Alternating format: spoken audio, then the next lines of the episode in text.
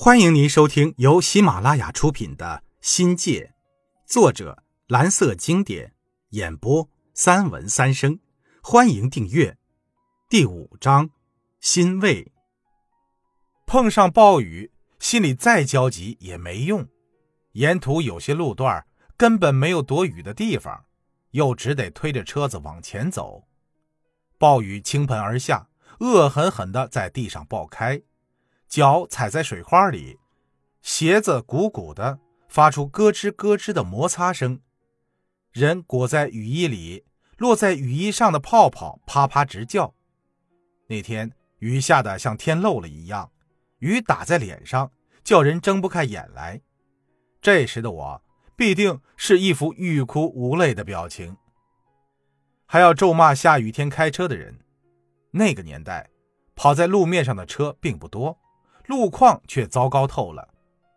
磨床厂那一带被进进出出的重型卡车碾压后，留下很多的大坑。一到下雨天，坑里积着水，看到边上有人，缺德的司机还加速过去，见的人是一身泥水，人不得不扶车停下来，望着卷起泥浆滚滚而过的后轮，就诅咒这雨天里司机出什么车祸。心里暗暗的骂着：“下雨天开车这么快，是要去寻死吗？还是去奔丧？”之类的恶语。心里又想：要是在我小时候，不往水坑里撒点钉子或者玻璃碴才怪。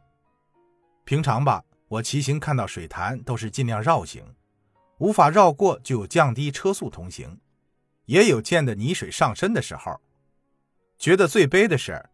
人好好的走在人行道上，一不小心踩到松动的砖头，就会挤出一包脏水，溅了自己一脚。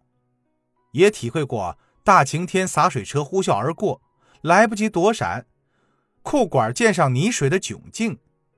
但飞驰的汽车溅得满身都是污水，从头淋到脚，没有半点留情之处，那才叫一个酸爽。这时我的心态很特别。遭了殃，不怪下雨，不怪修路的，居然怪起开车的人来。有一阵儿，我花了二十五元买了一辆二手车，骑了没几天，到假山上临桂公路的交叉口时，后胎就瘪了，推到路边的修车摊去修。修好后刚骑两天，前胎又爆了，于是把车丢给了校门口的修车师傅。拆开一看。外胎都裂了，师傅给换了新的外胎。过假山交叉路口时，又叫师傅换了闸线。不过一天，又叫他换了闸皮。有一天，从家到学校的路上掉了三次链子。当我再次光顾交叉口修车摊时，师傅哭丧着脸，无可奈何地说：“哥们儿，求你了，把你那破车拿到别处修吧，我给你掏钱行不？”你接二连三的往我这儿跑，别人还以为是我手艺差，连着几天都没人敢来我这儿来修车了。关于骑行的那些囧事儿，实在是太多了。有一次，我踩着没闸没铃的车，硬把一个一百五十斤重的周兄从学校带到了电表厂。至于自己的爱骑，时常是不上油、不清洗、不保修。连擦都不擦就带他出门实不相瞒，在一年半的时间里，我的车换了无数次，摔了无数次，撞树无数次，撞墙无数次，撞车无数次，拆车无数次，丢钥匙无数次，车锁砸过无数次，扛车无数次。那时的我就发誓，一旦有了钱呀，老哥我就先买汽车，后买房。时光就在车轮的转动中，一天天驶向不可名状的未来。一九九零年九月中旬的一天早晨，我在厨房洗漱，夫人在做早餐。夫人很认真地对我说：“月经推迟一周了。”我只是心不在焉地哦了一声。女人的事儿不是全懂，根本没往女人怀小孩的事上想。从广外进修回来，我们有要小孩的计划。夫人似乎做好了准备，开始以为夫人只是随便说说罢了，于是我就说随便。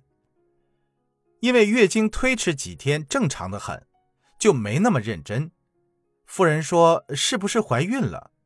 我正在刷牙，然后就满口泡沫的叼着牙刷，鼓着金鱼眼睛，呆呆的看着夫人。夫人见我的傻相，笑了起来，很平静的说：“她可能是有宝宝了。”那一天，我满脑子里想些什么都记不起来了，人整个是愣愣的，情绪是怪怪的，上课丢魂失魄，满脑子就想着这个事儿。可能是太突然了，连一点思想准备都没有。下午赶回市里，陪着老婆到附近的医学院去确认。我向大姑娘出嫁，既惊喜又害怕。我和夫人一九八七年结婚。一九八八年，我去了广外进修，生育的事儿一直挂着。如今喜从天降，是意料中的意外，因猝不及防，成了不在计划的事儿，突然的措手不及。按照现在科学的方法，怀宝宝前应该提前做好孕前检查，男的戒烟戒酒，女的提前补充叶酸，避免吃任何药物。我们什么都没做。经济条件和生活环境想过，但不是很重要。可是，我从广外回来的这三个月，跟朋友的应酬多了一点难免桌席上饮酒过度，更谈不上戒烟戒酒，内心还是有点担心的。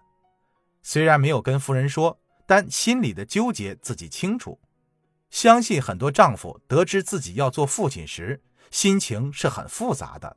但内心的喜悦占主要成分，这种喜悦最终把我本能的担忧给冲淡了。听众朋友，本集已播讲完毕，感谢您的收听，精彩继续。